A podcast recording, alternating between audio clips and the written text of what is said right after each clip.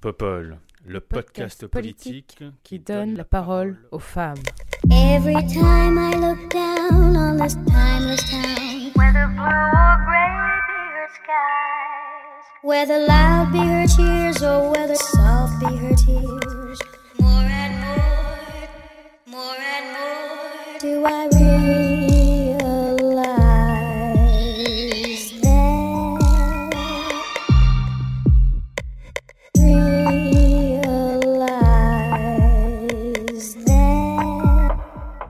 bonsoir à nouveau. Merci beaucoup d'être euh, parmi nous ce soir. Euh, nous nous retrouvons ce soir pour parler de, des liens entre féminisme et syndicalisme. Euh, donc, tout au cours de, cette discussion que j'aurai le plaisir d'animer, nous allons explorer les différents enjeux que cela comporte, que cela implique. Et sans plus attendre, j'ai le plaisir de vous présenter du coup les invités qui ont bien voulu accepter et participer à ce podcast ce soir. On va commencer avec vous, avec toi, pardon, Sophie Binet. Bonsoir. Bonsoir, vous pouvez l'applaudir, n'hésitez pas.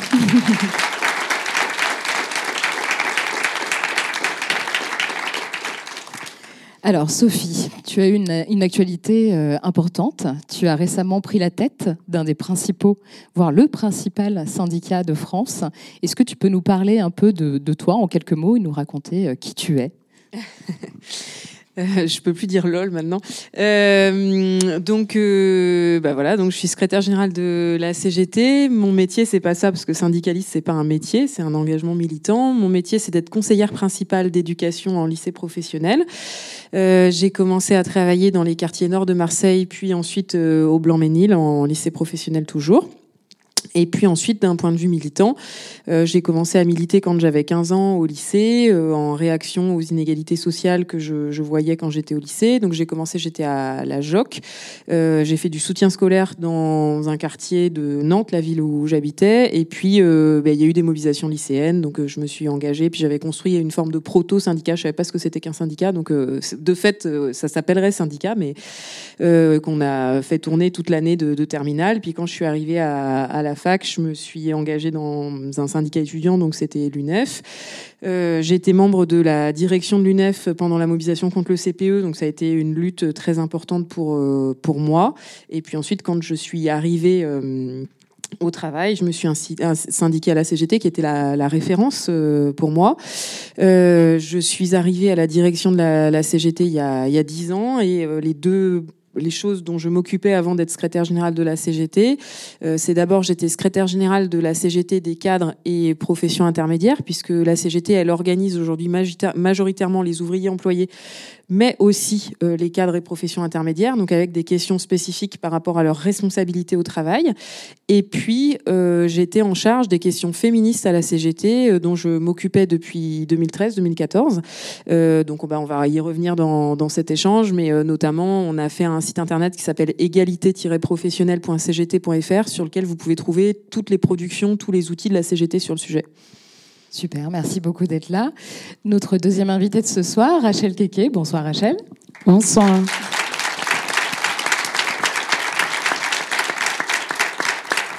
Ah, merci.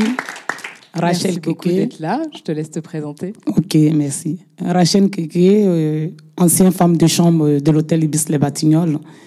Et mes collègues et moi, nous avons mené une lutte pendant 22 mois face au groupe Accord, où nous avons été victorieuses de cette lutte. Et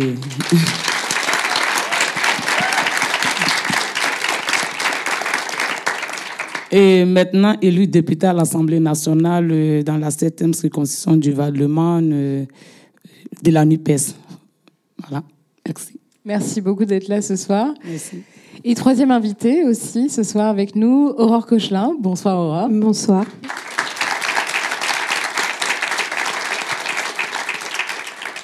Merci beaucoup d'être là. Aurore, tu es sociologue, on peut dire ça, n'est-ce pas? Oui, je pense que maintenant c'est officiel. Officiel, ça y est. J'ai eu un poste euh, à l'université, ce qui n'est pas évident euh, ces temps-ci.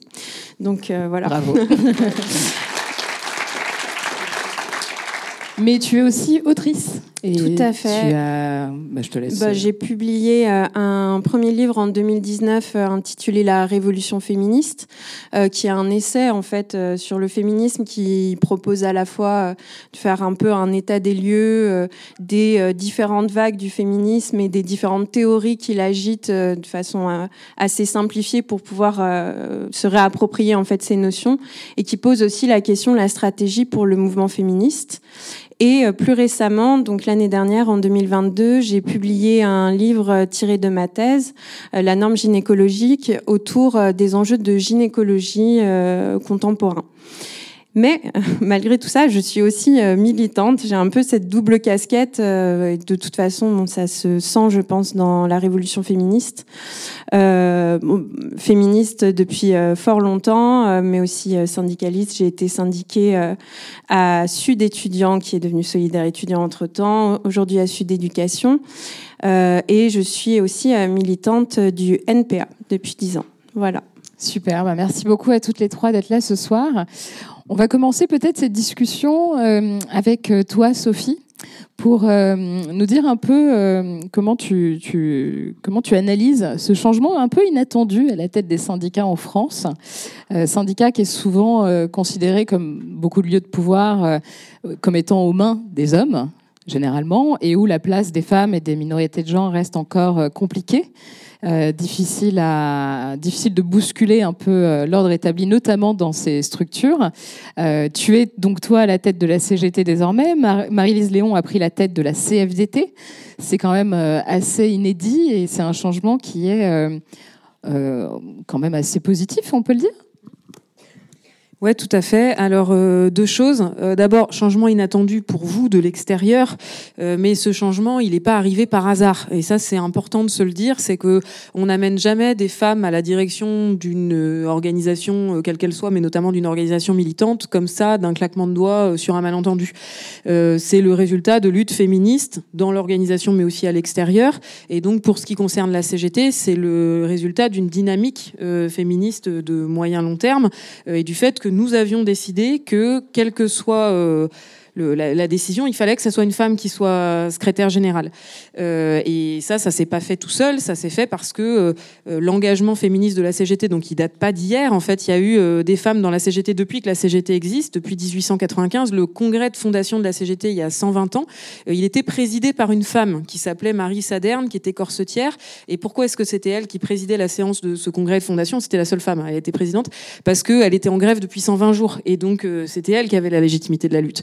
Euh, donc, il y en a toujours eu. Pour autant, franchement, euh, c'est pas un long fleuve tranquille, euh, l'histoire des femmes dans la CGT et dans le syndicalisme, avec des luttes progressives. Et puis, il y a toujours des effets, des risques d'effets boomerang. Donc, ça n'a pas été non plus univoque. Et donc là, le fait que pour la première fois, il y ait une femme secrétaire générale de la CGT, c'est le résultat de toutes ces luttes. Et donc, on avait une organisation, comment dire, une activité structurée féministe, en gros, depuis 1945, euh, dédiée sur euh, l'activité femme. Euh, mais on se définit comme féministe seulement récemment, parce que, euh, bon, moi, j'ai pas attendu ça pour, me, pour définir la CGT et moi comme féministe, mais en tout cas, ça, date seulement d'il y a cinq ans, le fait que la CGT se dise féministe en définissant son féminisme syndical. C'est-à-dire, je pense qu'il y a différentes visions du féminisme, c'est aussi l'objet de, de débats. La CGT, elle est sur un féminisme lutte des classes, c'est-à-dire qui traite au même niveau les rapports d'exploitation liés au capitalisme avec euh, les rapports de domination liés au patriarcat. Et ça, c'est un sujet qui a fait débat, qui fait encore débat dans le, féminisme. Et nous, c'est la particularité aussi qu'on apporte dans euh, les débats liés au féminisme. Et deuxième point, euh, donc ça s'est pas arrivé par hasard. Et il faut surtout pas que le fait d'avoir deux femmes secrétaires générales des deux principaux syndicats, c'est super, mais c'est pas l'arbre qui cache la forêt et c'est surtout pas la fin de l'histoire. Parce que si on se dit ça y est, on y est arrivé, c'est fini, on peut ranger les banderoles, euh, c'est sûr que là il y aura un recul euh, majeur et rapide. Euh, donc pour moi, le signal, c'est pour la CGT d'amplifier le travail féministe de la CGT à tous les niveaux pour pouvoir féminiser les syndiqués, les directions syndicales à tous les niveaux, sachant qu'on on fait un travail de longue date sur ce sujet sur lequel je pourrais peut-être revenir si vous le souhaitez. Pour éviter précisément cet effet un peu boomerang, retour en arrière qu'on pourrait dont tu parlais en fait, éviter que ben, demain les choses ne soient pas aussi évidentes, que aussi il y ait un semblant de parité de façade où les compétences en réalité sont toujours aux hommes et non pas aux femmes. Donc ça c'est une des techniques, c'est vraiment vous implanter durablement. C'est par ça que vous arrivez à vous implanter durablement? On a plein de techniques. Alors déjà, toute cette histoire, on la raconte dans un livre qu'on a sorti il y a trois ans qui s'appelle Féministe, la CGT, point d'interrogation, où il y a à la fois euh, l'histoire des femmes dans la CGT, parce qu'en fait, ce qui est très important, c'est de pas invisibiliser euh, les luttes féministes et les femmes dans la CGT, les luttes de femmes qui souvent ont été euh, féministes et qui sont très invisibilisées. Donc ce livre, déjà, leur rend hommage, fait mage, on peut dire d'ailleurs. et puis, il, il dit aujourd'hui quelle est notre stratégie féministe dans la société, au travail et dans la CGT. Et donc, notre stratégie, en tout cas dans la CGT, euh, c'est d'abord qu'on sait il faut mettre des lunettes pour voir. Euh, si on n'a pas les bonnes lunettes, on voit pas. Donc, on fait des statistiques euh, de genre à tous les niveaux sur combien il y a de femmes syndiquées, combien il y a de femmes en responsabilité, combien il y a de femmes en première responsabilité. Ces statistiques, on les présente chaque année, comme ça, on regarde les reculs et les progressions. ensuite, on a des, des formations internes et un travail sur un certain nombre de leviers. Et puis, il y a la question des violences sexistes et sexuelles. Euh, on ne peut pas féminiser les organisations syndicales et féminiser les responsabilités si il n'y a pas un travail volontariste sur euh, cette question-là, sachant que euh, pour nous, ça commence par, et ça, ça fait très longtemps qu'à la CGT c'est acquis, le fait de dire de façon très transparente, très tranquille, il y a des violences dans toute la société, donc il y en a aussi dans la CGT. et c'est en se disant ça qu'on peut ouvrir la parole et s'organiser pour lutter et les éradiquer. Moi, quand j'entends des gens qui me disent chez moi, il n'y a pas de problème de violence sexiste sexuelle, c'est là que mes antennes s'allument en me disant oh là là, attention, il y a un problème parce que ça veut dire que le sujet est tabou. Donc ça, ça fait longtemps que euh, on le dit. Et moi, quand je suis arrivée à la CGT, il y avait déjà des cadres euh, non mixtes dans lesquels on, pouvait se dire les choses et on ouvrait la parole. Et euh, ensuite, on a mis en place, donc il y a cinq ans, un peu avant MeToo, une cellule de veille contre les violences sexistes sexuelles. On a adopté il y a hum, six mois un cadre commun d'action sur euh, qu'est-ce qu'on fait quand il y a euh, des euh, militantes de la CGT qui sont victimes.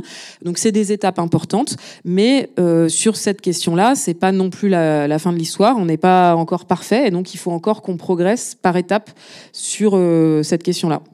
Merci beaucoup.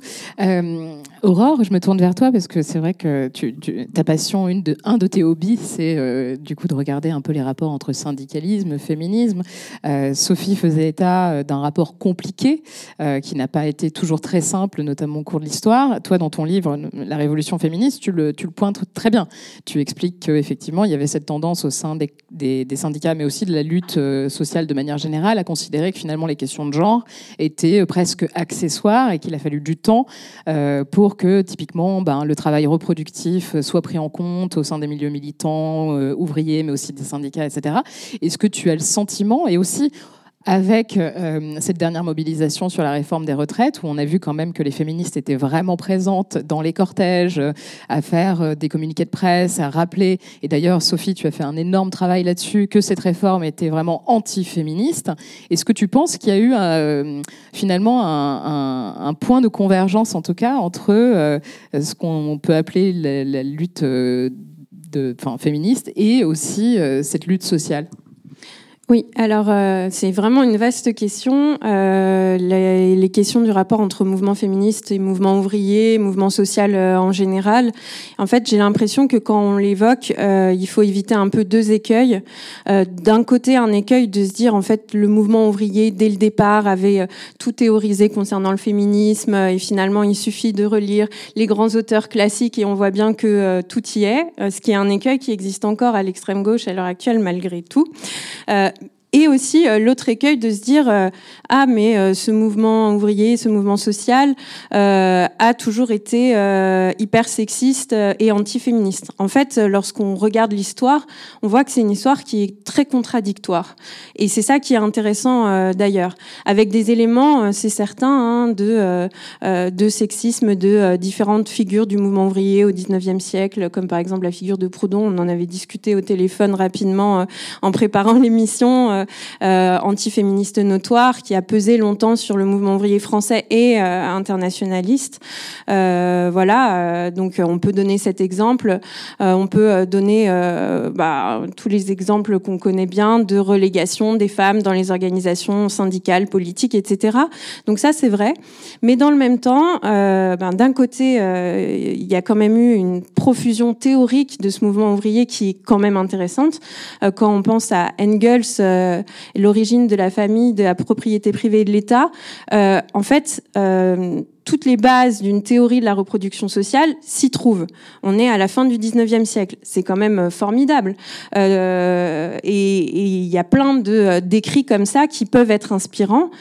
et puis, effectivement, c'est tout l'enjeu que soulignait Sophie de ce, fait, ce courant féministe lutte de classe qui, en fait, existe depuis toujours dans le mouvement ouvrier, mais qui, à des moments, est invisibilisé, oublié. Et c'est vrai qu'à l'heure actuelle, on peut parler d'une forme de renouveau du féminisme lutte de classe euh, qui en fait euh, a toujours euh, a toujours existé.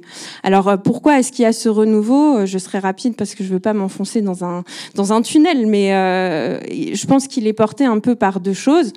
D'un côté, le fait qu'on assiste à un renouveau féministe en général, qu'on peut appeler une quatrième vague, mais peu importe finalement une reprise des mobilisations féministes à l'échelle internationale depuis les années 2010, qui commence en, en Amérique latine contre les féminicides, avec euh, le collectif argentin notamment Ni Una Menos, euh, qui se développe ensuite autour du hashtag MeToo et qui va connaître voilà euh, toute l'expansion qu'on connaît bien, et qui arrive avec la préparation de la grève féministe internationale pour le 8 mars. Et ça, évidemment, ça a des effets forts en termes. je pense qu'on peut pas penser les évolutions dans le mouvement social concernant le féminisme indépendamment de cette quatrième vague qui instaure un climat, un rapport de force et aussi qui, voilà, qui fait évoluer les consciences, etc., etc. Et la particularité, par ailleurs, deuxième élément de cette nouvelle vague féministe, euh, c'est qu'elle est en lien assez fort avec le mouvement ouvrier. Euh, ne serait-ce que, euh, voilà, le fait de mettre en avant cette, cette arme de la grève et de la redécliner en défendant une grève féministe qui soit en fait une grève totale, à la fois une grève du travail salarié, mais aussi et surtout une grève du travail qui est assignée aux femmes et aux minorités de genre, en particulier le travail domestique, mais pas uniquement une grève de tout ce travail qui consiste à produire et à reproduire euh, la force de travail, eh bien ça, évidemment, ça, montre quand même euh, qu'il y a une analyse très forte de l'oppression des femmes et des minorités de genre en lien avec la question du travail, en lien avec la question économique, et du coup qui crée des passerelles immédiates avec le mouvement ouvrier. Absolument. Mais justement, euh, et, du coup, ça me fait une transition toute trouvée. Merci beaucoup pour euh, poser la question à, Rachel. Toi, Rachel, tu as mené donc ce mouvement euh, victorieux, 22 mois de mobilisation qui dont l'outil, un des outils principaux était la grève. Euh, concrètement, comment ça s'est organisé au quotidien et quels étaient les rapports que vous entreteniez? Donc, je rappelle que le métier euh, que tu représentais à l'époque est un métier qui est très féminisé, où les femmes sont vraiment euh, majoritaires. quels ont été les rapports avec les syndicats? Comment vous avez été soutenus Comment vous n'avez pas été soutenus Et comment le, travail a pu être fait au quotidien dans la mobilisation? Merci beaucoup. Mais sachez qu'à l'hôtel Ibis Les Batignolles, euh, les femmes ont une tradition de lutte. C'est-à-dire c'est des femmes qui se syndiquent tout le temps. Voilà, parce que euh, à l'hôtel Ibis, le groupe Accord qui s'est pas fait prend de la sous-traitance en sous-traitance. Et chaque sous-traitant qui vient a son syndicat. Par exemple, quand on était avec Elios, c'était UFO. Quand on était avec euh, Sogepac, c'était CFDT. Et là, on était avec SCN, c'est la CGT Propriété. Voilà, mais tous ces syndicats, ils viennent de, la CGT Propriété. Donc, non, pardon, de la propriété. Voilà. Donc, nous, à l'hôtel Ibis, à l'époque, on a l'habitude de se syndiquer. Pourquoi? Parce que quand le syndicat, il arrive, par exemple, vous nous dit, syndiquez-vous, on prend nos euh, RIB, on donne, on prend nos cartes pour qu'on soit protégé. Parce qu'ils nous disent, quand tu es syndiqué, tu es protégé. Quand tu es mal payé, quand tu es maltraité, quand tu comprends pas tes fiches de paye, parce que la majorité, quand même, ça n'a pas écrit. Donc, quand tu comprends pas, tu vas voir le syndicat et derrière, il fait, il voit le patron et il essaie d'intervenir. Mais euh, j'ai un problème avec euh, le syndicalisme, surtout de la propriété. Parce que quand on se syndique, c'est pour vraiment défendre euh, ces femmes. Parce que le métier qu'on fait de la sous-traitance, c'est tellement mal payé Et c'est de 700, 600, ça dépend des contrats. hein. Il y a d'autres qui ont 4 heures de contrat, 5 heures, 6 heures, donc ça dépend. Pour avoir un temps, un temps complet, 37 heures, c'est tout un problème. Peut-être qu'il faut faire 10 années de boulot d'abord et plaider avant d'avoir les 35 heures. Donc c'est tout un problème. Et là, le, le patron, il profite. Il te fait, il te fait travailler plus, c'est-à-dire il te donne 30 chambres, 40 chambres, 50 chambres par jour. Et à la fin du mois, tu te retrouves avec 800, 700. Si tu as trop eu, peut-être 1000, 1100 euros. Et quand, par exemple, tu fais 50 chambres, tu vois ta fiche de paye, tu vas voir ta patron pour dire, mais quand même, j'ai bossé. À la fin du mois, j'ai 800 euros. Soit elle te dit, euh, à la fin du mois, euh, la fin du mois prochain, on va te faire un rappel. Ou bien, bon, si tu te plains, tu n'es pas content, il y a le pôle emploi, tu peux, tu peux partir. Voilà. Donc, nous, on a l'habitude de se syndiquer, mais on ne tombait pas vraiment sur des bons syndicats. Parce que, euh, imaginez-vous que notre collègue a été violé par l'ancien directeur de l'hôtel Ibis Les Batignolles et le syndicat qu'on avait, la CGT Propriété, n'a pas soutenu euh, notre collègue. Et ça, on est maltraité, on ne mange pas, on n'a pas de prime de nourriture, les cadences sont infernales. Ça n'allait pas. C'était la pure esclavagie, ça n'allait pas. Et le boulot qui détruit, qui, qui abîme le corps. Et euh, imaginez-vous qu'il y avait 13 femmes qui étaient vraiment malades, et que la société a dit, bon, quand vous ne pouvez plus faire les 50 chambres, je vais vous muter dans un autre hôtel. Et là, on s'est dit que mais si on ne parle pas, si on se tait, qui va venir nous défendre? Et qu'est-ce qu'on faisait? On cherchait un bon syndicat. C'est pour ça toujours je dis, heureusement qu'il y a les bons syndicats. Et on est tombé sur la CGT HPE, qui n'a rien à voir avec la sous-traitance. C'est un syndicat de l'hôtellerie, mais qui a le droit de défendre euh, les salariés de la sous-traitance. Et, mais et quand on est parti dans la CGT HPE, on a envoyé nos revendications. Et on a eu M. Claude Lévy, qui était à l'époque responsable de la CGT-HPE, E, qui nous dit, mais est-ce que vous savez qu'on on peut vous payer les heures supplémentaires? Parce que nos heures supplémentaires n'étaient jamais payées. Et moi, ça m'a étonné parce que franchement, je ne voulais plus attendre parler du syndicat. Pourquoi? Parce que je me dis, euh, quand on m'a parlé de la CGT, je me dis, mais c'est encore la CGT. Parce qu'avec la CGT propriété, on a tout vu. On a vu toutes les couleurs. Et encore la CGT, moi, je ne voulais plus vraiment entendre parler du syndicat. Mais quand M. Lévy nous a dit, est-ce que vous savez qu'on peut vous payer les heures supplémentaires? En installant une pointeuse Quand vous arrivez matin, vous pointez, vos heures supplémentaires sont comptées. Là, j'ai tiqué. Je me suis dit, ah, c'est que je suis à la bonne porte. C'est que nous sommes à la bonne porte. Euh, Et qu'est-ce qu'on allait faire? Il nous a dit, euh, nous on a dit, mais Monsieur Lévy, on a envie d'aller en grève. Parce qu'à l'hôtel Ibis Les Batignolles, c'est de la pure maltraitance. On n'en peut plus, on a envie d'aller. On est syndiqué avec la CGT Propriété, mais là, ça ne va pas. Et là, il nous a dit, euh, syndiquez-vous. Si vous vous syndiquez, bah, euh, syndiquez, on va vous aider. Et bah, je vous jure, en, en une semaine, comme nous là-bas, on aime tellement se syndiquer, toutes les femmes envoyaient leur RIP pour pouvoir se syndiquer. C'est important de se syndiquer. C'est très important. Parce que la majorité des femmes, surtout dans le métier pénible, ne sont pas syndiquées. Et ça, ce n'est pas bon. C'est très important parce qu'il ne faut pas négliger aussi le syndicat dans ce, dans ce problème de, de- comment on appelle, du métier du travail. C'est important. Mais il faut chercher le bon. Et le bon, il y en a. Quand tu cherches, tu trouves. Il y en a. Et nous, on, a, on est tombé, on a frappé à la bonne porte. Et c'est comme ça, on a mis la pression. Mais M. Lévy, on veut aller en grève. Il dit, oh, attendez. Voilà. Mais nous, on voulait vraiment aller plus sortir parce qu'il y avait 13 femmes qui étaient menacées de, de, de mutation, tout, tout, tout ça.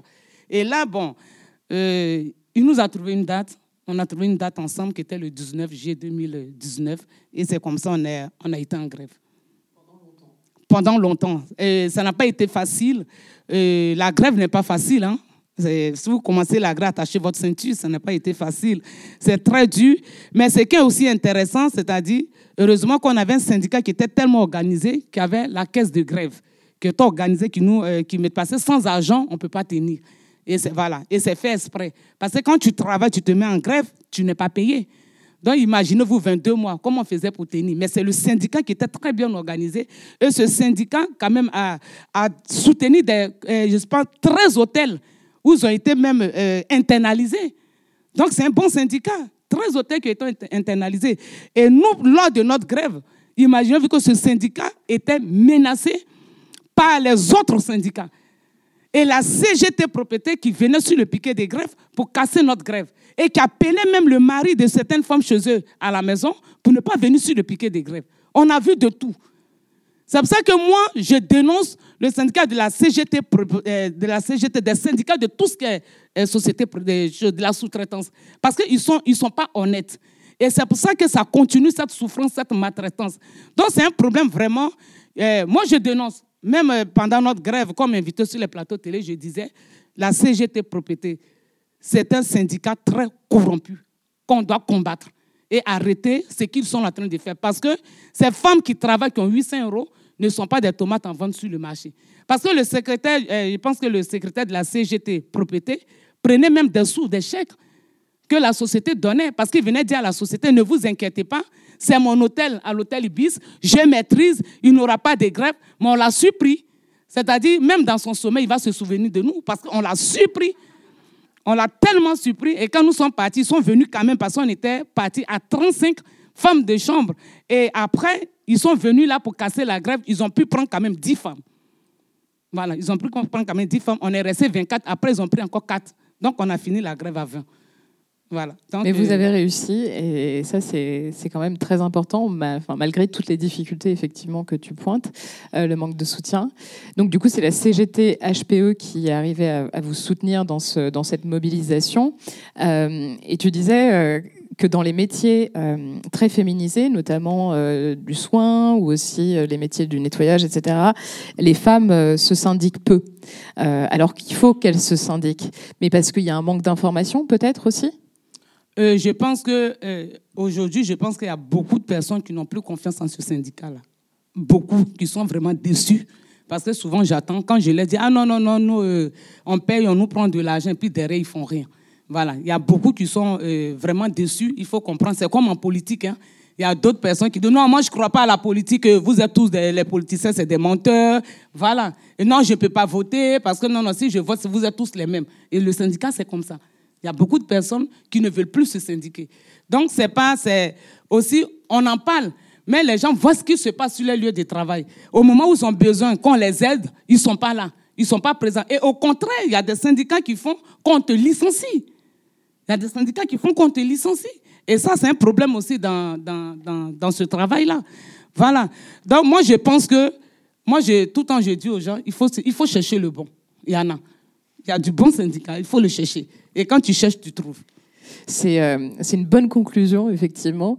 Mais ça me permet du coup de demander à, à, Sophie. Euh, L'enjeu aussi, bien sûr, d'un syndicat, c'est d'aller chercher euh, des personnes à syndiquer pour, comme le disait Rachel Keke, pour leur permettre ben, de, faire valoir leurs droits face à des patrons qui ont un peu tous les pouvoirs. Euh, comment, vous, au sein de la CGT, quelle est votre stratégie pour aller chercher notamment ces femmes dans ces métiers euh, très féminisés et euh, très précaires et euh, leur donner bah, la confiance, parce que c'est un peu ce que tu nous dis, c'est qu'il y a une perte de confiance dans les syndicats. Est-ce que, déjà cette perte de confiance a, changé? Moi, j'ai le sentiment qu'il y a un autre regard sur les syndicats depuis la mobilisation sur la réforme de retraite, une petite hype qui revient, euh, qui était un peu inattendue, mais qui est euh, certainement une bonne chose. Comment on fait euh, pour redonner confiance dans une institution qui aujourd'hui fait un peu l'objet d'une certaine défiance? Bah D'abord, il faut se dire que les syndicats, c'est pas une institution. Euh, les syndicats, c'est nous. Euh, c'est une organisation qu'on décide ensemble. Et, euh, parce que dans ce que dit Rachel, il y a deux points clés. D'abord, la première chose, c'est que le principe de euh, la CGT, c'est que euh, celles et ceux qui dirigent, c'est euh, les syndiqués et qu'on ne doit pas être sur le délégataire. Et donc, d'un point de vue féministe, le point important, c'est de dire que l'action syndicale, ça doit certainement pas être du paternalisme où on se syndique pour être dirigé par un homme qui va dire à la place des salariés concernés, et en l'occurrence des femmes, comment elles doivent s'organiser, comment elles doivent lutter. Donc, pour nous, le principe de base, c'est que c'est les syndiqués qui décident leurs besoins, leurs revendications, leur mode d'action et qui décident si elles ont envie de se mettre en grève, de se mettre en grève et de, l'issue de euh, la suite du, euh, mouvement. Euh, deuxième principe important, c'est que on sait que le monde du travail n'est pas mixte les femmes et les hommes n'occupent pas les mêmes euh, emplois. Ça, compte d'ailleurs beaucoup dans le fait que les femmes sont payées 25% de moins. Les femmes, elles sont concentrées dans des métiers moins bien payés, plus précaires, euh, à temps partiel, etc., et qui sont moins organisés syndicalement. Et donc ça, pour y répondre, il faut avoir une stratégie volontariste. Ça ne viendra pas tout seul euh, naturellement. Il faut cibler ces secteurs-là pour mettre des moyens syndicaux et pouvoir organiser des syndicats, par exemple, de travailleuses du secteur de la propreté, des syndicats euh, d'aide à domicile ou euh, de, euh, de salariés du particulier employeur qui sont euh, hyper précaires, à temps partiel, très mal payés, mais complètement individualisés et isolés et qu'il faut qu'on regroupe. Donc on a une stratégie volontariste sur les aides à domicile, les assistantes maternelles, par exemple. Tout ça, ça ne se fait pas tout seul, ça se, ça s'organise avec des, stratégies conscientes.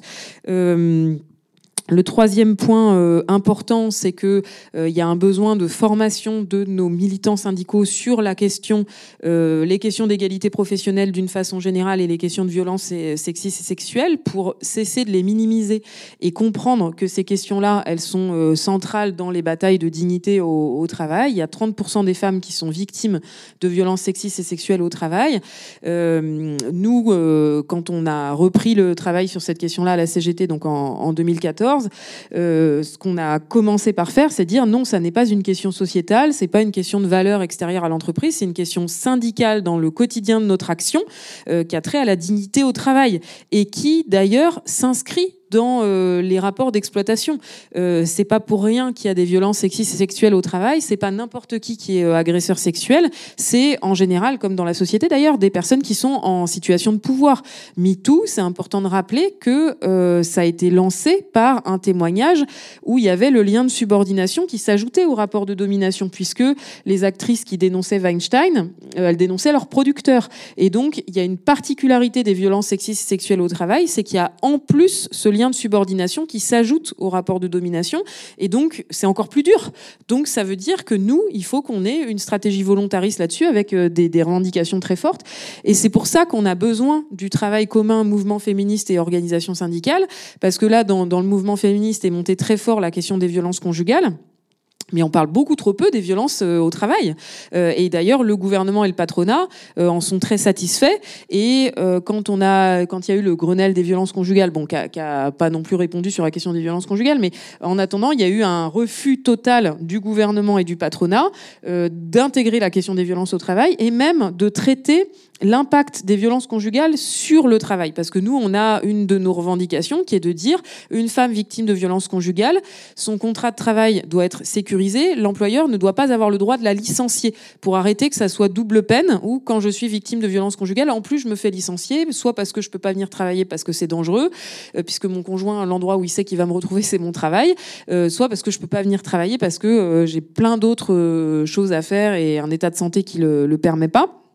Et dire au contraire, quand on lutte contre les violences conjugales, qu'on prétend le faire, la première chose qu'il faut faire, c'est sécuriser le travail des victimes. Pourquoi? Parce que le travail pour les femmes, c'est la question de l'indépendance économique.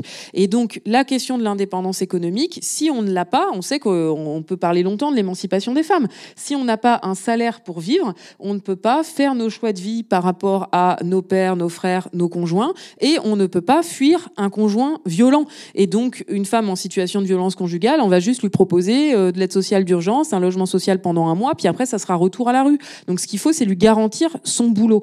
Et c'est pour ça que l'action syndicale pour les femmes et pour le mouvement féministe, c'est central, parce que c'est la question de l'indépendance économique. Et on gagnera pas l'émancipation des femmes si on ne travaille pas sur les questions d'égalité au travail, parce que c'est ça qui euh, permet euh, de, de garantir l'indépendance économique. Et donc, c'est aussi à partir de cette question-là qu'on interpelle le patronat face à ses responsabilités, qui fait comme si souvent on, on les entend quand ils en parlent, hein, mais euh, quand on leur demande, notamment par exemple quelqu'un comme Laurence Parisot, elle va dire ah non mais moi je, suis tout à fait favorable, l'école il faut revoir, les médias faut revoir, euh, etc etc. Donc tout ce qui ne la concerne pas. Euh, mais par contre, euh, le patronat n'a aucune responsabilité et ne peut rien faire parce qu'il serait en bout de course. Euh, il pourrait pas euh, faire plus de mixité des métiers parce que la, le- la ségrégation elle se fait à l'école, etc., etc. C'est complètement faux. Dans euh, la structuration des inégalités entre entre les femmes et les hommes, le travail, c'est à la fois la cause et la conséquence. On dit les inégalités font système.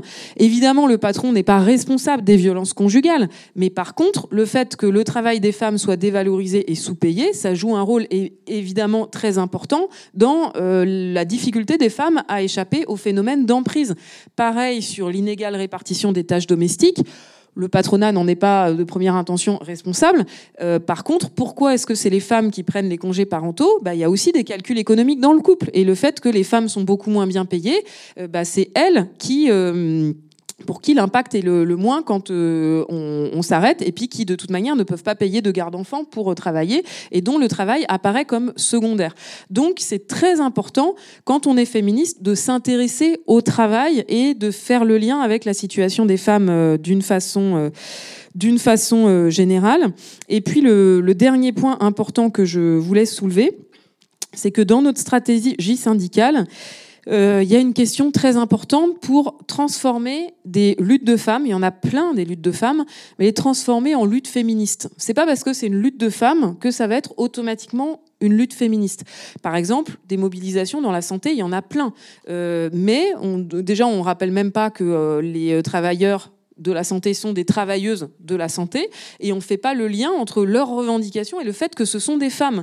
Euh, l'élément, il est central. Pourquoi est-ce que dans la santé, les salaires sont si faibles ou dans l'éducation, je pourrais parler la même chose euh, Parce que ce sont des métiers de femmes euh, sous-payés parce qu'exercés par des femmes, parce qu'on considère que soigner, éduquer, assister, c'est naturel quand on est une femme et qu'il n'y a pas de qualification à payer. pourquoi est-ce que, par exemple, la lutte des travailleuses de Verbaudet, des ouvrières de Verbaudet, elle a duré si longtemps, elle a été si violente, deux mois de grève, euh, et je pourrais dire la même chose sur euh, euh, les, camarades de l'Ibis Hotel, aussi parce que ce sont des femmes, parce que le patronat se permet des choses sur les femmes travailleurs ou des femmes travailleuses, pardon, où il cumule le mépris de classe avec le sexisme et donc, on a des luttes euh, de femmes qui sont beaucoup plus violentes euh, et compliquées parce que se cumulent les rapports de classe avec euh, les rapports de genre. Et donc, dans la mobilisation des ouvrières de Verbaudet, on a eu une stratégie volontariste pour faire de cette lutte une lutte féministe. et donc, faire le lien, parler du sexisme qu'elles subissaient au travail, dénoncer le fait qu'elles étaient mal payées parce que femmes. Et ça, en fait, ça nous a permis deux choses. La première chose, c'est que ça a permis de faire de cette lutte des ouvrières de Verbaudet, une lutte qui nous concerne toutes et tous, et notamment toutes les femmes, toutes les féministes. Et ça a été la, même stratégie que vous avez eue sur euh, Ibis. Euh, et donc de, faire une, solidarité et un soutien euh, extrêmement large avec un phénomène d'identification. Et puis la deuxième chose, c'est que ça joue un rôle d'émancipation très importante pour les travailleuses qui sont mobilisées. De toute manière, la grève, euh, c'est une dynamique d'émancipation. Quand on est en grève, on relève la tête face au patron, on s'affirme, on s'organise collectivement et on ne sort pas d'une grève comme euh, on est rentré. Derrière, il y a des choses qui changent profondément. Mais quand on est en grève et qu'on est une femme, ça change aussi des choses dans sa vie personnelle, dans sa vie de famille, face à son mari, etc., ou son conjoint on s'affirme. Et d'ailleurs, souvent, quand on sort de lutte, bah, il y a aussi des divorces quand euh, les rapports de pouvoir ils changent pas à la maison. Malheureusement, parce que c'est, faut le rappeler, à la maison c'est euh, des rapports de pouvoir, hein, euh, et ben les changer c'est compliqué. Et donc le définir comme lutte féministe, ça permet aussi une conscientisation euh, des travailleuses euh, mobilisées. Ça permet aussi d'aider à ce que les militants, parce que par exemple la lutte de Verbaudet, c'était euh, donc les grévistes étaient à 80-90% des femmes, mais la CGT c'est une organisation mixte et donc il y a plein d'hommes qui étaient mobilisés pour soutenir ces grévistes. Et il y a eu aussi une conscientisation des militants sur cette question-là, qui ont pris conscience de des, rapports de, de domination qui s'exerçaient beaucoup sur les femmes et qui ont aussi pris conscience du fait qu'il fallait qu'ils laissent les femmes jouer leur rôle de premier plan et qu'ils euh, acceptent évidemment que ce soit les ouvrières concernées qui mènent leur lutte, et ça c'est le principe de base dans la CGT, mais aussi que euh, ça soit les femmes qui s'affirment, organisent leur euh, mobilisation et l'organisent à, à tous les niveaux. Donc ça c'est important dans notre stratégie, on transforme des luttes de femmes en luttes féministes et il faut qu'on le travaille ensemble. C'est Hiring for your small business? If you're not looking for professionals on LinkedIn, you're looking in the wrong place. That's like looking for your car keys in a fish tank. LinkedIn helps you hire professionals you can't find anywhere else, even those who aren't actively searching for a new job but might be open to the perfect role. In a given month, over 70% of LinkedIn users don't even visit other leading job sites. So start looking in the right place. With LinkedIn, you can hire professionals like a professional. Post your free job on linkedin.com/people slash people today. Un- Je, je voulais un Bien peu sûr, je prie. rebondir, euh, c'est ce que Sophie a trop dit. Euh, moi, je suis d'accord que les femmes qui sont victimes de violences, euh, on les protège pour qu'elles gardent leur travail, tout ça. Mais il y a aussi des femmes qui ne sont pas victimes de violences, mais qui sont victimes de ces, de ces syndicats-là. Qu'est-ce qu'on fait? Parce qu'aujourd'hui, ça continue. Ce syndicat-là, qu'est-ce qu'on fait? Est-ce qu'on va les laisser continuer? Est-ce qu'on va trouver des solutions? Parce qu'il y a un problème qui, qui, qui est là. Il ne faut pas qu'on banalise ça. Euh, par exemple, je vais donner un exemple du salarié Moussa Silla qui est mort, euh, qui travaille à l'Assemblée nationale, qui est mort, qui nettoyait le parking, qui est tombé et qui est mort. Moussa Silla, quand nous sommes partis, mais le, euh, syndicat de la, société, c'est-à-dire de la sous-traitance, est venu nous trouver devant l'Assemblée nationale parce qu'on manifestait pour la mort de Moussa Silla, pour nous dire non, euh, ça là, ce n'est pas de la politique, ne vous accaparez pas de la mort de Moussa Silla pour faire de la politique. Mais en Assemblée nationale, on parle de quoi? Moi, souvent, quand j'interviens, on me dit que mais, euh, moi, je viens là, je parle tout, je suis comme je suis euh, euh, dans la grève, pourtant je suis député de la nation. Mais la lutte, en moi. Et quand je parle, les gens me regardent. Et il faut que je dise aux gens, comme j'avais dit, vous ne voulez pas augmenter euh, le SMIC, vous ne voulez pas augmenter les salaires. Pourtant, vous forcez les gens à aller en grève. Maintenant, quand tu vas en grève, tu gagnes. Quand tu vas en grève, ton salaire augmente. Bon, on dit les grands patrons, ils n'ont pas d'argent. Mais quand nous sommes à l'époque de l'hôtel Ibis les Bâtiments, quand nous sommes allés en grève, on a quand même eu 250 à 500 euros d'augmentation de salaire. Mais d'où sort cet argent? Donc, il y a l'argent. Donc, le gouvernement force les gens à aller en grève pour pouvoir avoir une augmentation de salaire. D'où j'ai dit aux gens, mais il faut aller en grève pour pouvoir avoir votre augmentation de salaire. Ça ne sert à rien de parler, de vous asseoir. L'argent ne va pas augmenter si on ne va pas en grève. Voilà, donc, quand tu vois les syndicats, aujourd'hui, si l'histoire de Moussa Silla n'a pas euh, abouti, mais c'est ces syndicats qui ont fermé carrément pour ne pas que ça, ça aille quelque part. Donc, il y a un vrai problème qui est là. Parce que le problème de la sous-traitance, il y a des syndicats qui sont là, qui manipulent les salariés, qui sont mal payés et qui sont maltraités. Ces femmes, elles sont maltraitées par ces syndicats-là. Et qu'est-ce qu'on fait? On les laisse Ça continue Effectivement, c'est une question. C'est vrai que qu'est-ce que peut faire, par exemple, euh, le syndicat à un niveau euh, national pour éviter ce, ce type euh, d'abus, de maltraitance dont Rachel Keke est en train de faire état? En fait, le, principe, la complexité, c'est que le patron a beaucoup de pouvoir dans l'entreprise, et donc il a aussi un pouvoir de, il a un pouvoir de pression euh, globale sur euh, les salariés et de pression aussi sur euh, les syndicats. Et donc il y a besoin, c'est ce qu'on organise dans la CGT, que les, les syndicats, les délégués syndicaux, ils soient formés, suivis, pas les pas livrés à eux-mêmes. Et donc la CGT, on démandate quand il y a des délégués syndicaux qui ne jouent pas leur rôle et qui ne respectent pas les valeurs de la CGT. Euh, donc euh, le principe, euh, nous, c'est c'est ça. Et effectivement, comment dire, c'est important d'avoir un contrôle sur les représentants du personnel. C'est pour ça qu'il y a des élections et que c'est les salariés qui décident avec des élections et que de l'autre côté, les organisations syndicales, elles font un travail de mandatement et de formation, bien sûr, des délégués syndicaux pour les former, pour qu'ils puissent faire face à l'employeur. Parce que c'est bien d'en parler de façon théorique, mais euh, c'est super dur d'être dans le rapport de force permanent face à l'employeur. Des discriminations, il y en a énormément, euh, avec euh, le- les patrons qui ont beaucoup de pouvoir sur les salariés et les syndicalistes. Et donc la, la discrimination, on la vit quotidiennement. C'est d'ailleurs le premier motif de non-syndicalisation. Et c'est pour ça qu'on exige des mesures plus volontaristes, parce que c'est comme sur l'égalité femmes-hommes, c'est obligatoire dans le code du travail, mais dans les faits, c'est pas du tout respecté, et il n'y a pas de sanction pour les employeurs qui discriminent. Et donc, à partir de là, les patrons peuvent se permettre beaucoup de choses, et c'est bien le problème. Et aussi de faire de la pression effectivement sur les salariés, sur les syndicats, qui représentent par ailleurs les, les salariés. Euh, Il y a un mot qui revient beaucoup depuis le début de notre conversation, et tu l'as un peu amené aussi en introduction, euh, Aurore, c'est la question de la grève. Outil privilégié euh, de la lutte sociale. Euh, on voit que la grève peut s'organiser d'ailleurs même en dehors des syndicats. On parlait tout à l'heure de la grève féministe qui a émergé notamment d'Amérique latine, qui a été reprise dans plusieurs pays, notamment en France. Euh, on, constate aussi que c'est un outil de mobilisation qui et va au-delà du travail salarié. On voit que les femmes, les féministes s'en saisissent pour dénoncer les inégalités euh, sur tout le travail reproductif qui est, euh, qui est réalisé au quotidien par, par les femmes dans la majeure partie euh, des cas. Est-ce qu'on peut dire que finalement la grève, depuis qu'elle est réappropriée en quelque sorte par les féministes, peut avoir une nouvelle signification et peut avoir ce, cet effet d'agrégateur euh, des différentes revendications, alors que initialement c'était essentiellement un outil de lutte sociale et un outil de la lutte ouvrière.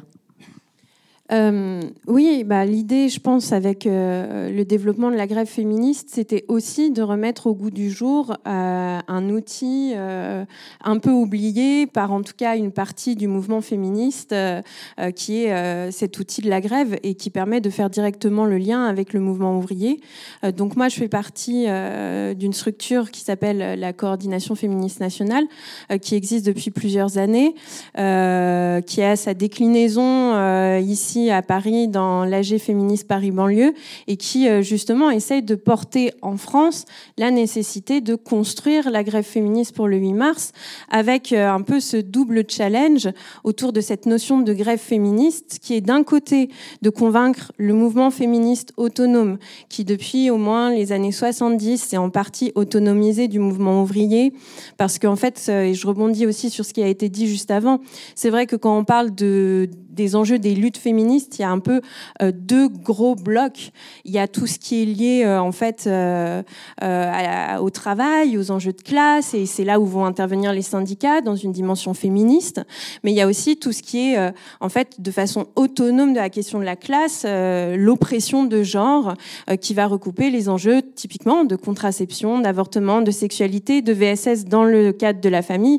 Mais bien sûr, ça c'est, je fais un lien un peu brutal, il y a toujours des liens et on le voit bien avec les VSS au travail, on voit qu'il y a des liens qui se font.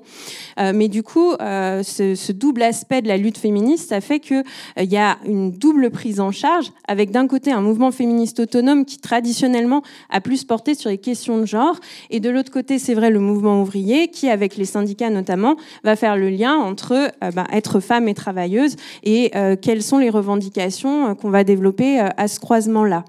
Et du coup, nous, avec cette idée de la grève féministe pour le 8 mars. Le challenge, c'est à la fois euh, de convaincre le mouvement féministe en général euh, que ça a du sens de mettre au goût du jour la grève féministe, qu'en fait la base matérielle de l'oppression des femmes et des minorités de genre, euh, c'est leur assignation au travail reproductif et que du coup, elles et ils ont cette arme de la grève féministe qui permet de mettre en fait un rapport de force très très fort parce que on l'a vu au moment du Covid, quand les femmes s'arrêtent le monde s'arrête, euh, parce que, euh, et franchement, euh, voilà, on, touche à, au seul travail qui est inconfinable, donc qui est essentiel et qui pourtant est méprisé, dévalorisé, sous-payé, alors qu'il est au centre de notre reproduction quotidienne et intergénérationnelle. Donc il y a, cet enjeu-là. Et puis il y a l'autre enjeu et, qui est de convaincre les syndicats aussi. Alors évidemment, dans tous les syndicats, il y a des féministes qui, euh, qui sont des figures importantes et il y a des liens évidemment entre mouvement féministe et mouvement syndical via ces féministes euh, notamment, euh, mais que ça, ça avait du sens en fait de défendre cette grève féministe là. Et du coup, je pense que euh, pour, pour ouvrir aussi un peu la discussion, on, on, ça aurait euh, un intérêt de faire un peu le bilan euh, du 8 mars et de la grève féministe de cette année. Je pense que les, les, les, les bilans, tout le monde ne fera pas les mêmes bilans, mais c'est vrai que moi, à titre personnel, sans m'engager pour l'ensemble de la coordination, c'est vrai que j'ai trouvé que ce 8 mars était en partie décevant. Alors pourquoi? Sans vouloir mettre du négatif, etc., mais parce que c'est important pour la discussion euh, parce que euh, moi, ma première réaction quand j'ai vu que euh, le 8 mars de cette année s'inscrivait dans le cadre de la mobilisation contre la réforme des retraites, une mobilisation d'une ampleur incroyable, comme on en avait peu vu depuis au moins 2010 voire 95, et que en fait le 7 mars était une journée de mobilisation dans ce cadre-là appelé par l'intersyndicale avec le 8 mars qui était juste le lendemain et le fait que l'intersyndicale, y compris, appelait en partie euh, au 8 mars. Eh bien, on pouvait se dire, incroyable. C'est une chance à la fois pour les féministes et à la fois pour le mouvement social. Chance pour les féministes parce que ce 8 mars allait tout déchirer. Et chance pour le mouvement social parce que le 7 et le 8 sont des journées euh, qui se suivent et que du coup, ça pouvait être le départ d'une grève générale reconductible qui aurait, à mon avis, donné une, euh, voilà, euh, fait passer un cap en tout cas au mouvement. Et c'est vrai que malheureusement, même si les chiffres pour le 8 mars ont été vraiment excellents et qu'il y a eu une mobilisation incroyable qui est indéniable, eh bien, qu'est-ce qu'on constate? C'est que euh, le 7 mars, on était quand même euh, plusieurs millions dans la rue alors que le 8 mars, on tombe à euh, plusieurs centaines de milliers, ce qui est tout à fait euh, honorable, mais ce qui n'est pas à la hauteur. Et on sait, l'histoire l'a montré malheureusement, qu'on n'est pas parti euh, en grève reconductible à ce moment-là. Et du coup, je pense que pour pour discuter, il y a des enjeux, enfin, il y a des questionnements à se poser. Il y a des questionnements à se poser d'un point de vue politique qui n'est pas que féministe, mais en même temps, c'est dur de totalement séparer les choses. Qui est, est-ce que l'intersyndicale aurait pu plus clairement appeler à la grève féministe pour le 8 mars, puisque la l'appel officiel de l'intersyndicale, pas de l'intersyndicale féministe, euh, c'était euh, de se saisir du 8 mars, pas euh, de faire la grève et voilà, ce qui n'est pas exactement la même chose, même si c'est, enfin voilà, c'était quand même très très bien qu'il y ait mention du 8 mars.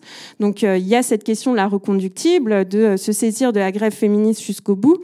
Et puis il y a aussi la question, je pense, de euh, encore un travail de conviction, de fond à faire. Alors là, on dépasse la question uniquement des syndicats, mais y compris dans le mouvement social, de euh, la centralité des enjeux féministes. Et je pense malgré tout que ça montre qu'il y a encore un travail à faire de conviction profond sur l'enjeu euh, féministe. Voilà. C'est un peu ce dont tu parlais euh, d'ailleurs, Sophie, tout à l'heure, sur, euh, sur comment vous faites en sorte d'apporter euh, un regard en fait féministe sur l'action syndicale et sur.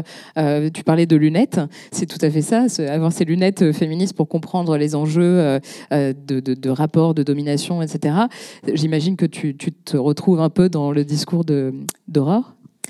Euh, je partage tout à fait. En fait, euh, c'est nous, c'est vraiment la stratégie qu'on a eue, euh, la CGT et en particulier les féministes de la CGT, de se dire le 8 c'est le lendemain du 7, et donc du coup on a une possibilité historique dans ce mouvement social, sachant que la CGT avait beaucoup insisté sur la dimension sexiste de la réforme des retraites, etc. Donc pour nous, c'était vraiment euh, l'objectif, après, on, à un moment, on a eu aussi l'objectif que la, journée de mobilisation, ça soit pas le 7 et le 8. Enfin, c'est aussi une stratégie qu'à un moment, on avait essayé. Mais bon, le 7 étant décidé, on s'est dit, on va jouer sur le 8, c'est le lendemain. Et hop, on reconduit la grève le lendemain, sachant que pour nous, notre but, euh, d'une façon générale, euh, après le 7 mars, c'était euh, d'étendre euh, la grève et de faire basculer un maximum de secteurs en grève reconductible.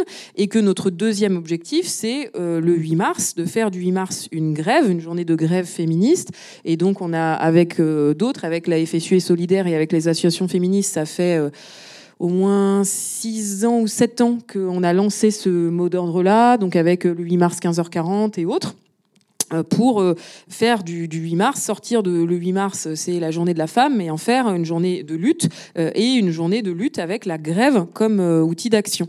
donc oui, c'était notre stratégie sur là ce 8 mars de cette année et sur pourquoi est-ce que ça n'a pas eu une ampleur plus importante. Je partage ce qui a été dit. premier critère d'explication, parce que le 8 mars de cette année, comme le 8 mars des années précédentes, en fait, il y a seulement la CGT, la FSU et Solidaire qui appelaient à la grève féministe et donc pas euh, le reste de l'intersyndicale qu'on a essayé de convaincre et qu'on n'a pas réussi à convaincre d'appeler à la grève féministe euh, le 8 mars. Donc forcément, ça fait une déperdition sur euh, une partie du monde du travail quand même. et puis ensuite, un déficit d'appropriation encore du 8 mars et des enjeux féministes, avec d'un côté des secteurs féminisés qui ne font pas le lien entre leurs revendications professionnelles et le fait qu'elles euh, sont femmes et que c'est un enjeu pour euh, revaloriser les enjeux féministes. Donc, par exemple, euh, nous, la stratégie qu'on a depuis plusieurs années sur le 8 mars, c'est de faire converger des journées professionnelles sur le 8 mars. C'est-à-dire que le, le 8 mars s'assoit, il y ait par exemple tous les syndicats de l'éducation nationale qui appellent à se mobiliser le 8 mars en disant il faut que les enseignants soient mieux payés pour gagner des augmentations de salaire pour toutes les enseignantes et tous les enseignants. Parce que si les enseignants sont si mal payés, c'est parce que c'est un métier à prédominance féminine. Pareil, faire en sorte que le 8 mars, ça soit une journée professionnelle de la santé, euh, des assistantes maternelles, des euh, travailleuses de la propreté, etc. Et donc ça, on réussit à le gagner au forceps dans certains secteurs, mais ça vient d'en haut, ça vient pas d'en bas, c'est pas approprié. On avait réussi euh, il y a hum, un ou deux ans à faire en sorte que les sages-femmes, par exemple, euh, se mobilisent le 8 mars pour leurs revendications professionnelles, en faisant le lien avec le fait que c'était le 8 mars. On avait aussi réussi sur les, assistantes euh, maternelles, mais à chaque fois, on leur a soufflé fortement à l'oreille, c'est pas venu naturellement. Enfin, il y a un déficit d'appropriation. Et puis le deuxième point, c'est dans les secteurs plus mixtes ou les secteurs euh, à prédominance masculine, euh, bah, du coup, ils se sentent pas du tout concernés et ils n'impulsent pas euh, ou peu la, mobilisation. Mais quelque part, il faut d'abord que ça soit impulsé par euh, les femmes. Enfin, hum, voilà, c'est- un problème, mais pour moi, c'est pas le premier problème. Le premier problème, c'est que dans les secteurs féminisés, le 8 mars, c'est pas un rendez-vous, c'est pas vécu comme un rendez-vous professionnel incontournable sur lequel il faut faire converger euh, les mobilisations euh, professionnelles pour dénoncer le fait que globalement le travail du soin et du lien n'est pas reconnu, n'est pas rémunéré à la hauteur, euh, que euh, les temps partiels euh, enferment les femmes dans la précarité, etc. Euh, donc je pense que c'est ces- deux facteurs-là. Après, à mon avis, il faudrait un peu approfondir l'analyse sur pourquoi est-ce que en Espagne, en Suisse, euh, en Amérique latine, en Islande, euh, ça marche et en France, on n'y arrive pas. Il y a aussi des dynamiques qui sont propres à celles du mouvement féministe et euh, des, des organisations syndicales, avec des choses qui sont pas forcément duplicables en tant que telles. Euh, mais en tout cas, je pense qu'il faut vraiment pas lâcher et qu'il faut euh, continuer à porter, gagner euh, le fait de faire du 8 mars une grande journée de grève féministe pour dénoncer à la fois la sous-rémunération des femmes et le, les rapports de domination, les violences sexistes et sexuelles. Alors ne pas lâcher, ça c'est quelque chose que tu connais bien, Rachel, puisque effectivement après ton engagement avec tes collègues de l'hôtel Ibis des Batignolles, tu es tu as été élu, élu député, tu disais de la NUPES, euh, donc tu sièges désormais à l'Assemblée nationale. Euh, comment toi, en tant que député aujourd'hui, tu portes ce combat? Je, je, je veux juste te citer, parce que tu as prononcé récemment, pendant la réforme des retraites, une, une phrase assez fabuleuse. Tu as dit, vous ne mettrez pas à genoux celles et ceux qui tiennent la France debout. C'est nous. Vous pouvez applaudir. hein, Et donc, comment, en tant que député, ce combat social, ce combat, cette lutte, parce que tu, tu dis aussi la lutte paix, tu, comment tu, tu, tu, le portes au quotidien dans tes engagements Et est-ce que tu as le sentiment que finalement tu es au bon endroit pour porter ces combats-là? Mais déjà, euh, après nous, notre grève, euh, après notre belle victoire, euh, quand on m'a dit d'être candidate aux législatives, que j'ai accepté, mais j'ai dit il faut que je porte cette lutte dans l'hémicycle. Euh, à l'Assemblée nationale, le juge serait élu pour être la voix des sans-voix. Parce que la voix des sans-voix, c'est ce bas peuple qui tienne la France et qu'on n'attend pas et qu'on méprise. Et je suis à la bonne place. Je suis à la bonne place parce que je porte vraiment euh, ce combat au sein de l'hémicycle, même si euh, souvent on n'a pas des amendements qui sont votés pour pouvoir arranger, euh, augmenter le salaire, la vie des Français. Que quand je faisais la campagne, que j'attendais surtout les gens qui sont en, retraite pour dire oui, euh, madame, vous savez, on a 800 euros, euh, c'est difficile pour nous pour finir la fin du mois. Il y a beaucoup de, de Français, du peuple français qui souffrent beaucoup. Et je porte ça au sein de l'Assemblée nationale. Je suis à la bonne place parce que je sais que ma place à l'Assemblée nationale euh, visibilise ce qui était caché. Parce que je l'ai dit ça, je l'ai fait, je l'ai dit. Je l'ai dit, je l'ai dit, je l'ai dit, parce que ceux qui tiennent la France que vous voulez mettre en genoux. Et puis je l'ai demandé, qui a déjà touché 800 euros ici? Qui a déjà touché 900 euros? Parce qu'ils ne s'en rendent pas compte que des gens, ils pensent que les 900 euros, c'est par jour. Parce que quand je disais ça à d'autres qui disaient, euh, non, euh, oui, mais 800, je dis non, c'est pas par jour, par mois. C'est pas par jour, par mois. Il y a des gens même d'ici, ils ne peuvent pas finir avec ça. Donc, je suis à la bonne place. Je représente le digne peuple au sein de l'Assemblée nationale. Et je vais continuer à leur dire, même s'ils ne veulent pas m'attendre, même s'ils disent que, oui, quand je parle avec mon accent, ils n'attendent pas, mais derrière, quand ils répondent, c'est qu'ils entendent ce que je dis. Parce que si tu n'attends pas, tu ne réponds pas. Mais quand tu réponds sur les médias, c'est que tu entends ce que je dis. Voilà, donc ça les dérange que je leur dis, euh, il faut augmenter le salaire des, euh, des salariés qui travaillent, qui, sont, qui ont des bas salaires, ça les dérange, mais je suis à la bonne place. Et quand je leur dis, ça rentre bien dans les oreilles, parce qu'après, en dehors de l'hémicycle, ils viennent me dire, oui, madame la députée, euh, c'est vrai ce que vous dites, mais moi, mon grand-père, il est, moi, mon grand-père était maçon, moi, ma fille, elle travaille au restaurant, ma mère était femme de ménage, mais moi, je leur dis, mais allez voter dedans les lois pour arranger la vie de, de ces personnes. Ne venez pas me dire ça en dehors de l'hémicycle. Donc difficile de faire passer des amendements. euh, Parce qu'on n'a pas la majorité. bah, c'est ça. Mais voilà, Donc c'est pour ça que je te posais la C'est pour ça que question. je dis aux gens, il faut voter. C'est ça? Bah oui, c'est pas comme j'ai dit, quand tu ne t'intéresses pas à la politique, tu n'as pas le choix, va s'intéresser à toi. Ah, tu n'as pas le choix. Aujourd'hui, tout a augmenté. Même si tu n'aimes pas la politique, mais quand tu vas faire tes cours, ça ne t'épargne pas. Et non, j'ai compris aujourd'hui que moi, en tout cas, je ne faisais pas la politique avant. Et je suis contente que je suis dedans parce que je découvre beaucoup de choses. Parce que je vois que c'est à l'Assemblée nationale, tout se passe, c'est là-bas on vote. Et en dehors de l'Assemblée nationale, ceux qui n'aiment pas la politique, qui aiment la politique. Et qui partent voter, qui fassent leur choix. Si euh, on avait la majorité de la NUPES, mais je ne pensais pas qu'aujourd'hui, on allait souffrir. Je ne pensais pas qu'aujourd'hui, on allait souffrir. Voilà, parce qu'on souffre, c'est dur. Avec le 49-3 qui passe, avec Macron qui passe en force. Souvent, tu croises les gens, même dans le métro, ils n'en peuvent plus. Ils te parlent, ils n'en peuvent plus. Nous, on ne peut plus tenir. Ah, vous savez, souvent, peut-être que ça peut faire la guerre entre, un jour entre nous. Regardez aujourd'hui ce qui se passe. Regardez aujourd'hui ce qui se passe. C'est ce que j'ai dit, j'ai dit aux jeunes de banlieue quand j'ai j'ai dit, vous votez pas. Vous votez pas, vous restez chez vous, vous votez pas. Pourquoi vous votez pas? Vous êtes des Français.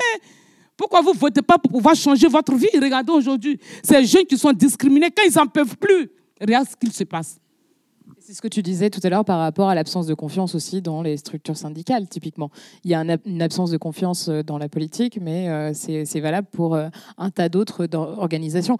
Mais justement, enfin, ce que, ce que, ce que tu portes, toi, c'est une voix très forte, très importante. Et est-ce qu'au quotidien, tu comprends les limites de ce que ça peut représenter que d'être finalement élu, député, puisque concrètement, en portant un message fort pour les personnes qui n'en ont pas, enfin qui n'ont pas de voix, pardon, comme tu le dis, c'est très important, très fort, mais le, ré- le résultat, il est là. Le résultat, c'est 49.3, c'est la réforme des retraites. Je veux dire, comment on fait pour se mobiliser encore plus que ça? Est-ce qu'une députée peut se mettre en grève, par Mais exemple? bien sûr, bah, moi, moi, je vais partout. hein. Depuis je vais sur les piquets des grèves, je vais partout. Mais moi, je suis français. Ce qui m'a fait mal, comme il dit, moi, je dis les choses. Ce qui m'a fait mal, euh, c'est que ce combat de la réforme des retraites, après le 1er mai, il y avait du monde. Et après, c'est cassé. C'est-à-dire, on a mis ça jusqu'au 6 juin. La lutte, c'est pas ça. La lutte, c'est pas comme ça. On est à deux bouts de pouvoir faire reculer Macron et pas on nous tape euh, le bâton sur la tête et ça s'arrête. Et le 6 juin, les gens étaient n'avaient plus de force pour continuer. Au moment où les gens étaient dedans, fallait aller, même si on ne se mettait pas en grève, mais les week-ends, même tous les samedis ou dimanches, on devait remplir, c'est-à-dire les 2 millions devaient être dans la rue pour faire reculer Macron. On peut le faire. Et moi, je dis aujourd'hui, le 8 mars, normalement, on n'a pas besoin. Si même le syndicat appelle à la, à la marche du 8 mars, ça doit être automatique. Toutes les femmes doivent savoir que même quand elles dorment, elles se réveillent le 8 mars, je dois être dans la rue. Mais oui, on n'a pas besoin de dire, prenez, oui, venez, sortez. Non. Il faut sortir massivement, surtout les femmes. Parce qu'on est beaucoup victimes. Regardez la réforme des retraites. Ça nous tape dessus, ça nous écrase. La politique n'a pas pitié des femmes. Et si nous-mêmes, on ne se réveille pas, personne ne va faire ça à notre place. Et c'est ce qu'on a fait à l'hôtel Ibis. On a tenu 20 femmes. On a dit, si on ne tient pas, qu'est-ce qu'on peut faire? Qui va venir nous donner? Aujourd'hui, à l'hôtel, il n'y a même pas 800 euros. C'est fini. Ça a disparu. De 1600 à 2000 euros de salaire. C'est la lutte qui paye. C'est pour ça que je dis la lutte elle paye.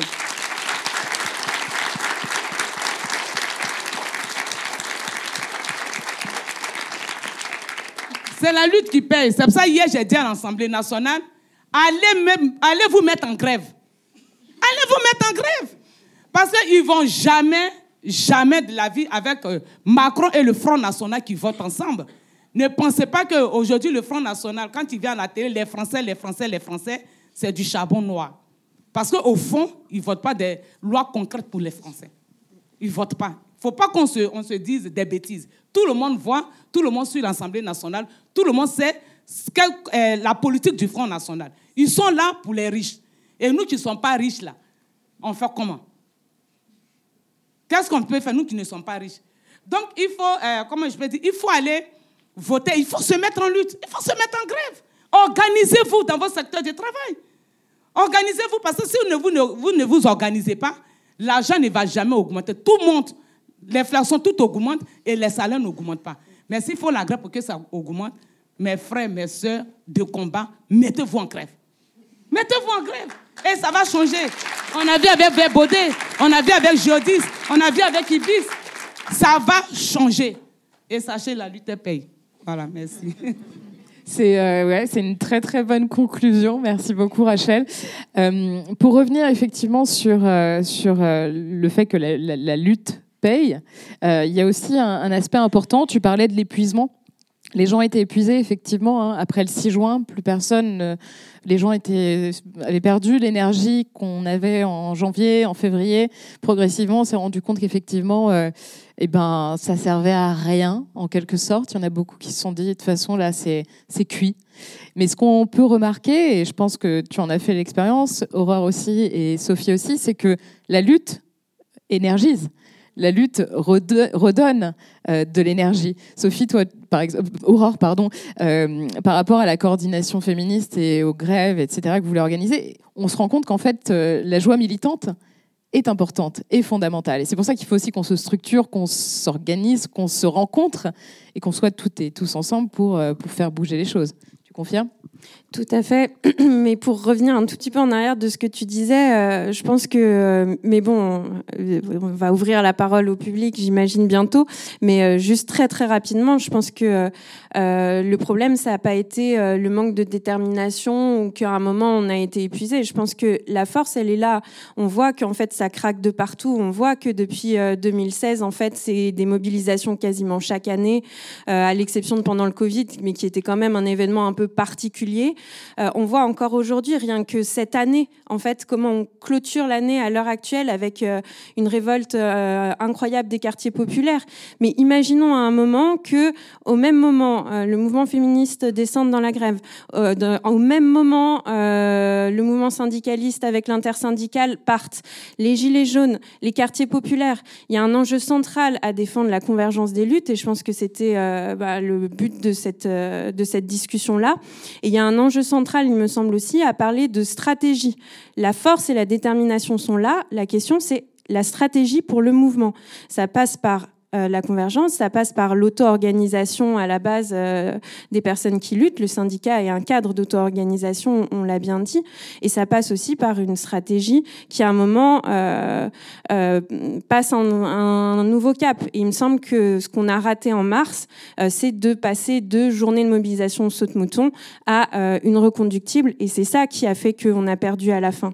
Mais du coup, c'était pas notre détermination, c'est vraiment un enjeu stratégique, et je pense qu'on doit tirer ce bilan-là pour que à la prochaine mobilisation, cette fois-ci, on converge tous et toutes ensemble et avec une stratégie, on est bien d'accord qu'à un moment, on ne rentre pas chez nous, on continue. Voilà. C'est vrai que, et d'ailleurs, on l'a vu. euh, pardon.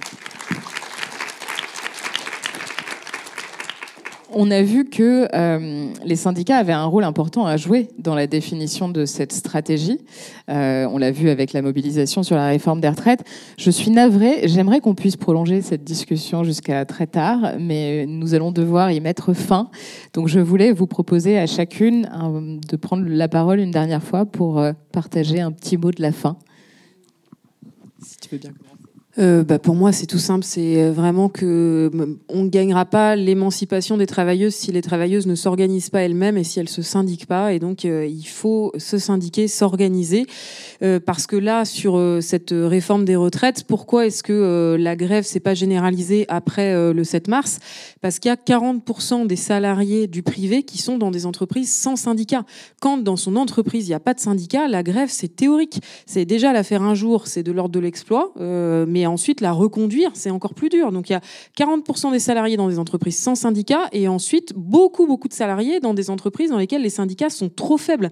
Et quand les syndicats sont pas très forts, on peut faire grève un jour, mais de là à partir pour une reconductible sur une semaine ou deux, enfin, il faut faire le débat dans la salle sur qui a fait la grève reconductible dans la salle et pourquoi est-ce que après le 7 mars, tout le monde n'est pas parti en grève reconductible. Donc il y a les éléments économiques qui bloquent, mais euh, il y a la question de l'organisation et les secteurs qui ont basculé en grève reconductible après le 7 mars, c'est les secteurs que la CGT organise et dans laquelle on avait une stratégie euh, anticipée de basculement en grève reconductible, l'énergie, les transports, les déchets, les dockers, euh, le pétrole, qui ont des taux de syndicalisation élevés et où on sait, nous, à l'avance, que si on anticipe, toc, on se met d'accord, on organise la grève reconductible. Mais ces secteurs, ça devient des oasis au milieu du désert. Et donc, ce qu'il faut, c'est euh, multiplier ces oasis pour reconstruire un peu de forêt. Là. Il faut replanter des organisations syndicales et ça fait partie pourquoi est-ce que euh, moi je suis très confiante pour euh, l'avenir? Parce que je pense qu'avec cette mobilisation, nous avons semé des graines et maintenant il faut les arroser.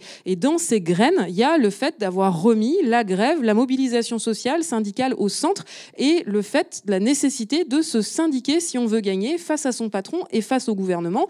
Et là, ce qu'on voit aujourd'hui, c'est qu'il y a plein de luttes sur lesquelles on gagne des augmentations de salaire conséquentes. Évidemment, il y a la magnifique grève des ouvrières de Verbaudet que la CGT a organisée euh, pendant deux mois et où on sort avec une magnifique victoire. Et des victoires comme ça, il y en a plein d'autres et elles n'arrivent pas par miracle, elles arrivent parce qu'on est syndiqué et parce qu'on fait grève. Et c'est ça qu'il faut euh, mettre en œuvre et généraliser, étendre sur les mois, les années à venir pour euh, gagner.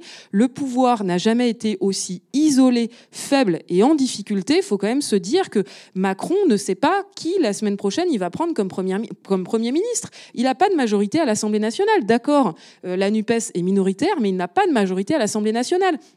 Et ce qui fait qu'il tient, c'est deux choses, il faut le savoir. La première chose, c'est les institutions de la Ve République qui sont un problème. Et ça, c'est plus seulement une question de spécialistes, c'est un problème pour tout le monde. Et la deuxième chose, c'est euh, le Rassemblement national. On n'en a pas parlé ce soir, mais le fait que l'extrême droite soit à un niveau inédit et que l'extrême droite soit aux portes du pouvoir, c'est comme ça que Macron tient. C'est pour ça qu'il les alimente, euh, parce que c'est ça où il fait, s'il y a une dissolution de l'Assemblée nationale, bah, il se dit, je suis à l'abri, euh, parce qu'il n'y aura pas forcément d'alternative à gauche. Et donc, nous, dans nos combats, il faut faire converger les luttes, il faut syndiquer, mais il faut aussi amplifier la bataille contre l'extrême droite, qui est aujourd'hui le premier adversaire des travailleuses et des travailleurs, et qui euh, explique le fait qu'on n'ait pas réussi là à gagner sur euh, cette mobilisation notamment.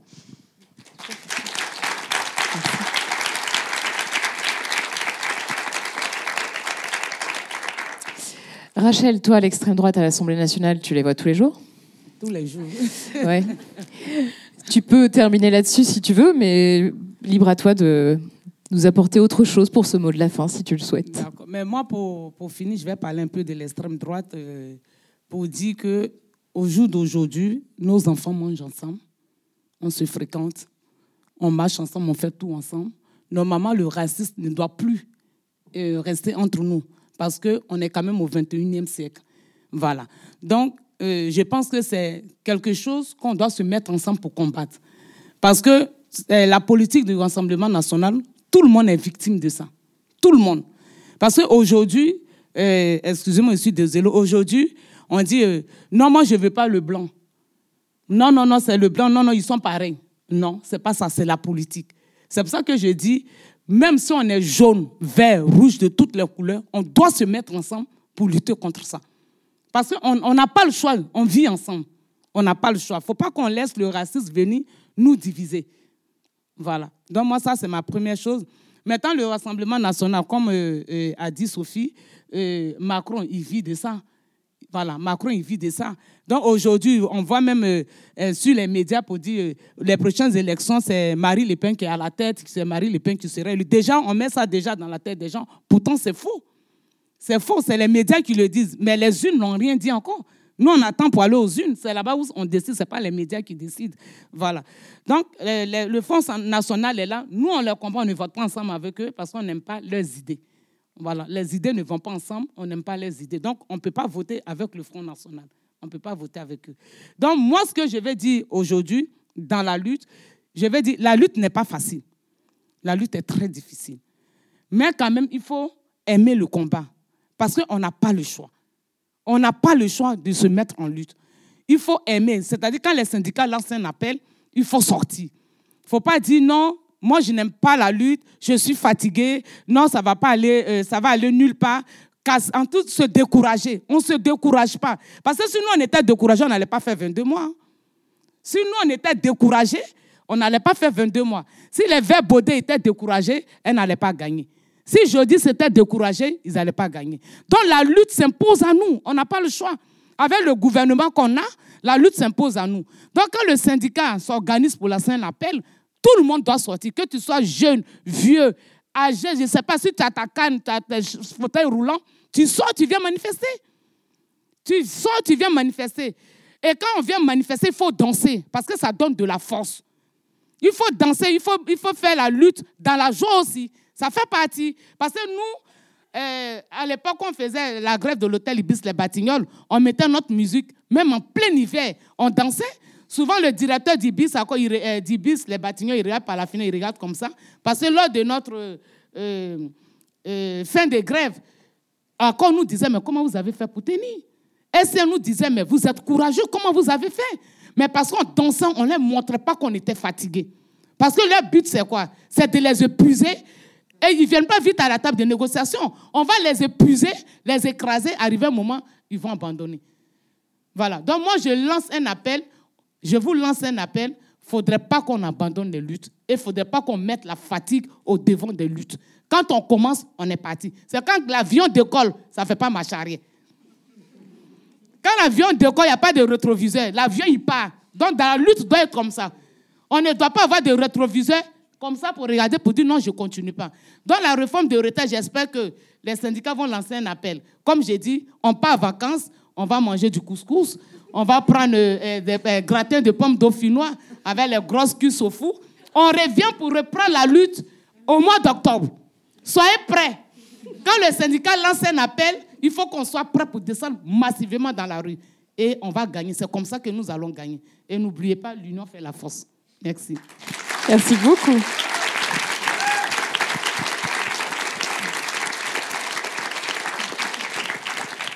Voilà un message très clair qui va dans le sens de ce que tu disais aussi, Sophie. Donc ne, ne, lâchons rien concrètement.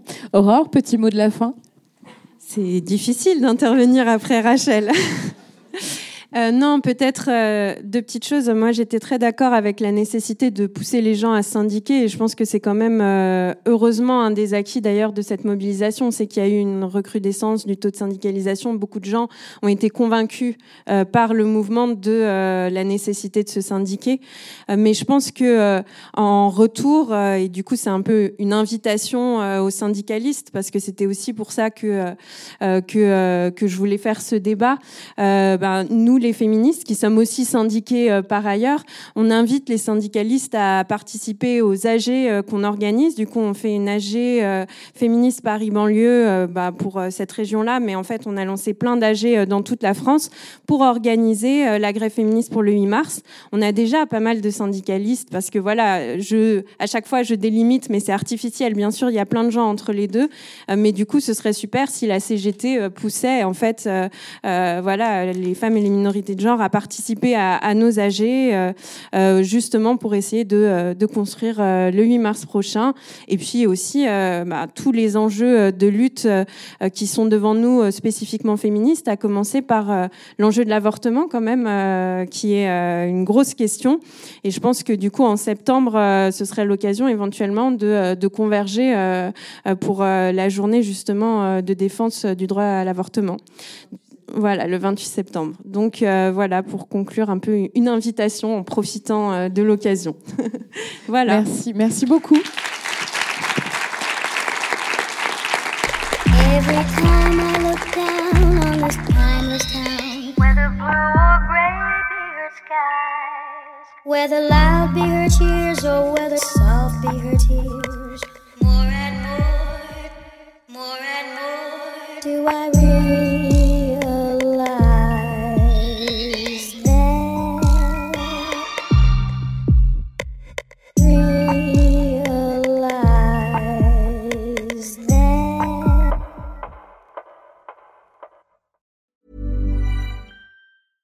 Hey, it's Paige DeSorbo from Giggly Squad. High quality fashion without the price tag. Say hello to Quince.